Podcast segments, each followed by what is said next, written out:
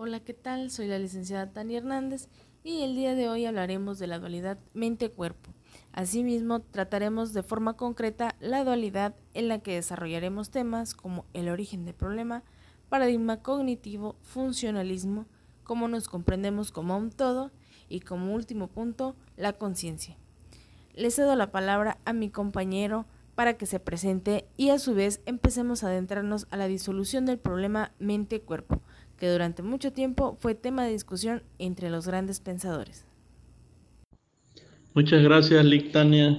¿Qué tal? Soy el maestro Noé Roque Solís y como bien dijo mi compañera, la dualidad entre mente y cuerpo no es más que el cuerpo reclamando un director de sus funciones y la mente empeñada en cosas más elevadas, queriendo convencerse de la verdad de sus pensamientos. Sus orígenes. Los griegos no se plantearon nunca un problema mente-cuerpo, al contrario, advertían una diferencia en cuanto a que el intelecto entraba en escena del conocimiento para aprender lo común de las cosas. Es Platón quien distingue un alma, pero ésta estaba en otro mundo. Pero no existía en ese entonces el problema moderno que tenemos hoy en cuanto a la diferencia entre mente y cuerpo, porque estaba claro que el cuerpo y la mente eran dos mundos distintos. Fue Descartes quien unificó en la esfera de lo mental lo que para los griegos formaba parte del cuerpo, las sensaciones y percepciones, con aquello que era ajeno al hombre, pensamiento y conocimiento.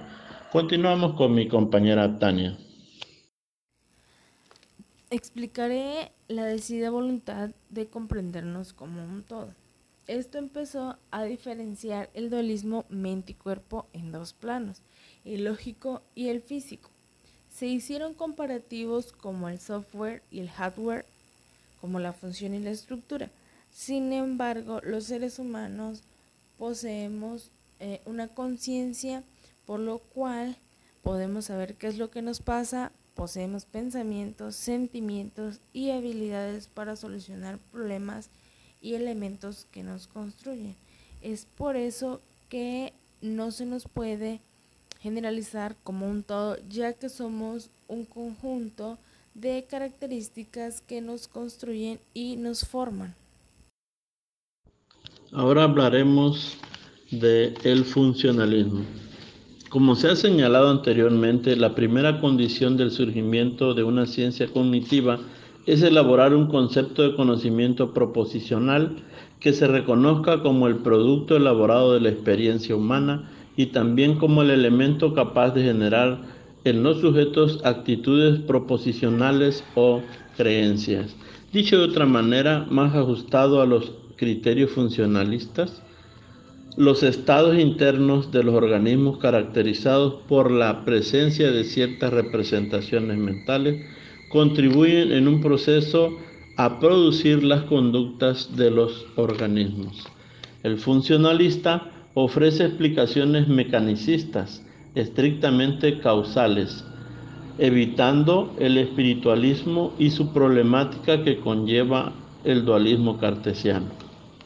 Y aquí estamos la mente cartesiana desposeída de un cuerpo o indiferente a él, carente de pasiones que lo eran del cuerpo, sin intención, pues no escapaba de sí misma y ahora inconsciente se ha convertido en la psicología cognitiva en una mera mediación del par estímulo-respuesta, diluida de un procesamiento sin sentido de símbolos que nunca hemos podido detectar a terminando devolviendo el interés al cuerpo, al cuerpo que somos en su fragilidad y su complejidad, al cuerpo que siente y que padece, al cuerpo que actúa en un medio físico. No hay un problema mente-cuerpo, sí hay mente y sí hay cuerpo. Serán dos cosas distintas y cada una caminará por los caminos existentes en sus mundos. Esta visión platónica se solucionará cuando trascendemos de este mundo. Pero si queremos explicarnos o al menos comprendernos, habremos de volver al ámbito de realidad que somos, al cuerpo, Y si como parece el cerebro es donde se ordena el cuerpo que actúa, miremos al cerebro. El cerebro contemporáneo no es el cerebro que hace unos años, es un cerebro consciente de sus resultados, marcado emocionalmente, controlando el cuerpo y estructurando su medio externo, con intenciones, fines y metas. Es un cerebro mentalista o mentalizado que vive en otros especímenes como él y que lee libros y ve la televisión y que participa en una cultura producida en un medio social.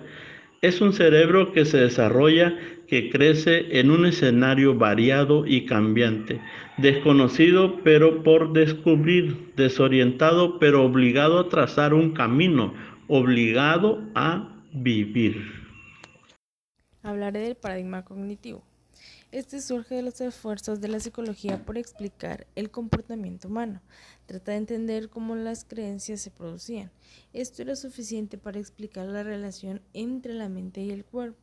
Por otra parte, el empirismo inglés nos describe la mente como descarnada, inconsciente y que únicamente procesaba símbolos pero no los entendía al igual que es un elemento que gestiona acciones pero no las realiza. Ahora hablaremos de la conciencia. Fundamentalmente la conciencia es la experiencia fenoménica que tenemos del mundo. Es la diferencia entre estar despierto o estar dormido y sin soñar. Esta experiencia fenoménica es la expresión particular e intencionada que hacemos de lo que nos rodea. Los filósofos han empleado diversas expresiones para referirse a esta experiencia fenoménica.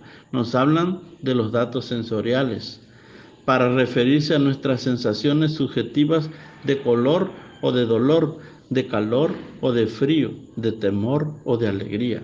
Eso que sentimos al tener contacto con la realidad son las cualidades de las cosas en función de que alguien las perciba. Pensemos en el color. Sabemos que el color no es una propiedad de las cosas, sino que el color de las mismas depende de la reflexión de determinado rango de espectro luminoso en sus superficies desprenden ante la incidencia de la luz. Sin embargo, la sensación de verde o rojo aparece en nuestra mente tan clara, global y constante que tenemos a considerar el color como una propiedad de las cosas mismas. Comparemos ahora con los modernos ordenadores. Los ordenadores, como cada vez más, son capaces de realizar tareas que requieren inteligencia. Muchas de ellas las, las ejecutan con fiabilidad y rapidez mayor que los humanos, pero por ahora, al menos, carecen de capacidad de ser conscientes de sí mismos. Los ordenadores son máquinas sintácticas procesan cadenas de signos sin concederles ningún significado. El significado es siempre otorgado por el programador, por el usuario de la máquina. La conciencia humana es semántica, es capaz de conocer significado a los contenidos de su mente, es decir, la mente humana es capaz de establecer una relación entre el contenido de su mente y los objetos del mundo que representan la conciencia. Bueno amigos, eso es todo por hoy. Esté pendiente de nuestro próximo episodio. Nosotros somos Tania y Noé en esta dualidad mente-cuerpo. Hasta la próxima.